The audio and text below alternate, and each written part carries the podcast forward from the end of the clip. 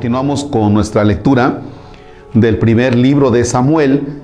Ahora vamos al capítulo 16, versículos del 1 al 13.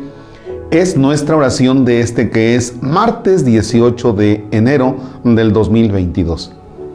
En el nombre del Padre y del Hijo y del Espíritu Santo. En aquellos días dijo el Señor a Samuel, ¿hasta cuándo vas a estar triste por Saúl?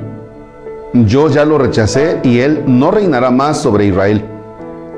Ve a la casa de Jesé en Belén, porque de entre sus hijos me he escogido un rey. Llena pues tu cuerno de aceite para ungirlo y vete. Pero Samuel le replicó, ¿cómo voy a ir? Si Saúl se entera me matará. El Señor le respondió, lleva contigo una ternera y di, vengo a ofrecer un sacrificio al Señor. Invita a Jesé al sacrificio y yo te indicaré lo que has de hacer. Luego ungirás al que yo te señale. Hizo Samuel lo que el Señor le había dicho. Cuando llegó a Belén, los ancianos de la ciudad salieron a recibirlo temerosos y le preguntaron, ¿vienes en son de paz? Él respondió, sí, vengo a ofrecer un sacrificio al Señor. Purifíquense y vengan conmigo al sacrificio. Luego purificó a Jesé y a sus hijos y los invitó también al sacrificio. Cuando se presentaron ante él al ver a Eliab, el hijo mayor de Jesé, Samuel pensó, este es sin duda el que voy a ungir como rey. Pero el Señor le dijo, no te dejes impresionar por su aspecto ni por su gran estatura, pues yo lo he descartado porque no juzgo como juzga el hombre. El hombre se fija en las apariencias, pero el Señor se fija en los corazones.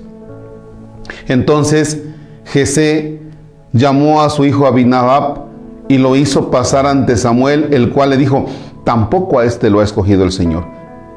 Jesé hizo pasar a Samá, pero Samuel le dijo, a este tampoco lo ha elegido el Señor.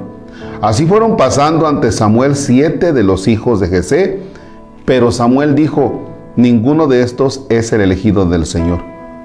Luego le preguntó a Jesé, ¿son estos todos tus hijos? Él respondió, falta el más pequeño, que está cuidando el rebaño.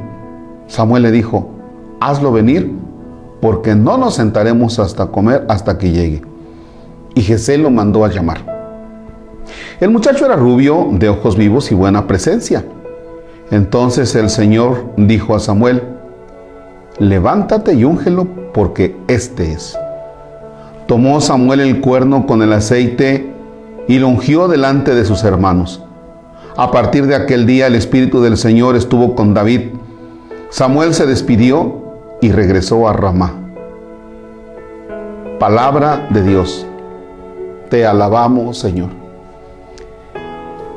Qué interesante mirar la acción de Dios, que se fija en aquel que no cuenta ante los ojos, desde luego, ni del papá, ni tampoco cuenta ante los ojos de, Samuel. ¿Ya? ¿Por qué? Porque hace pasar a los de gran estatura, así a los fuertes, a los firmes, y dice el Señor, no, no, no, este no es. Oye, ¿dónde está? ¿Son todos tus hijos? No, falta uno más chiquitillo, anda por ahí, cuidando el rebaño. Ah, tráelo.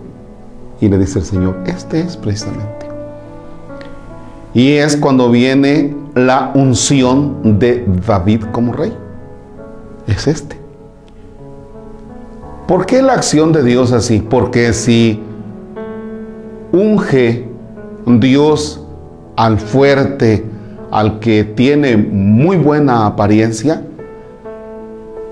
está el gran riesgo de decir, soy rey por mi fortaleza, por mí, por mis capacidades.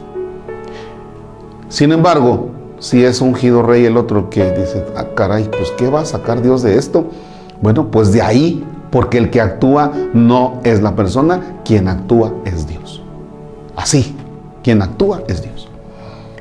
Y en la vida a veces tenemos que dejarnos guiar. ¿Ya? El que actúa es Dios. Uno, uno tiene que irse dando cuenta de esto. Por ejemplo, en el seminario, pues yo me daba cuenta de algunos amigos míos que tenían una capacidad intelectual sorprendente, otros que tocaban varios instrumentos y bueno, y yo decía, Dios mío, pues yo soy medio sonso, ahí voy a los totolazos, ¿verdad? Este, pasando las materias y pues, no. Llega el momento en que dices también, caes en la gran tentación de que, bueno, soy sacerdote por mis capacidades.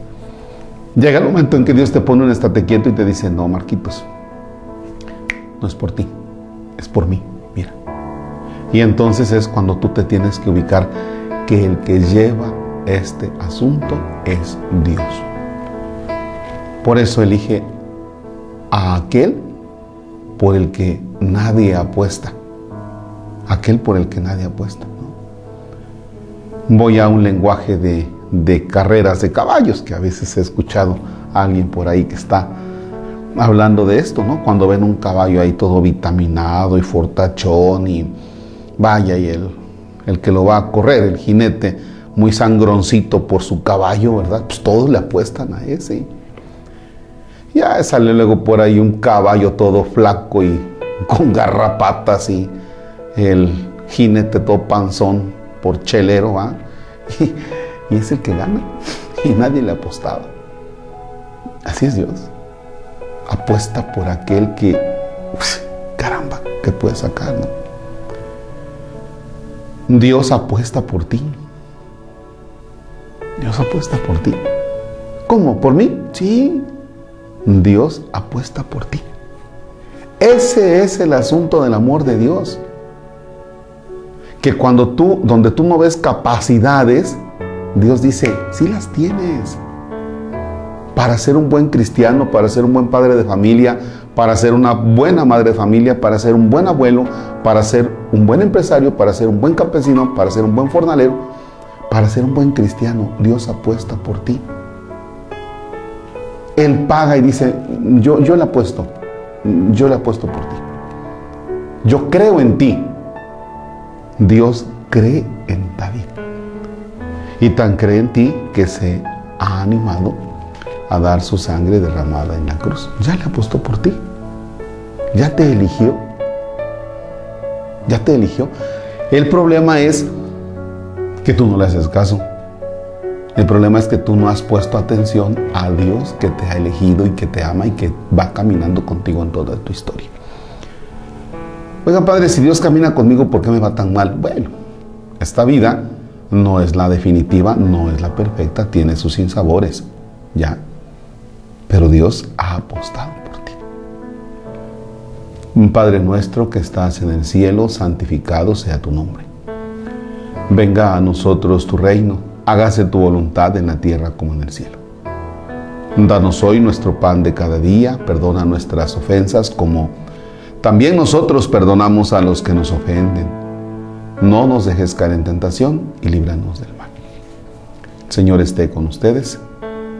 La bendición de Dios Todopoderoso, Padre, Hijo y Espíritu Santo descienda sobre ustedes y permanezca para siempre el Señor es nuestra alegría, podemos estar en paz. Los invito, vamos a ver dónde se está sembrando el pasto, el jardín. Vaya, para que vean cómo va quedando y que realmente continuamos en el trabajo de la recaudación de fondos para nuestro templo parroquial. Venga, los invito.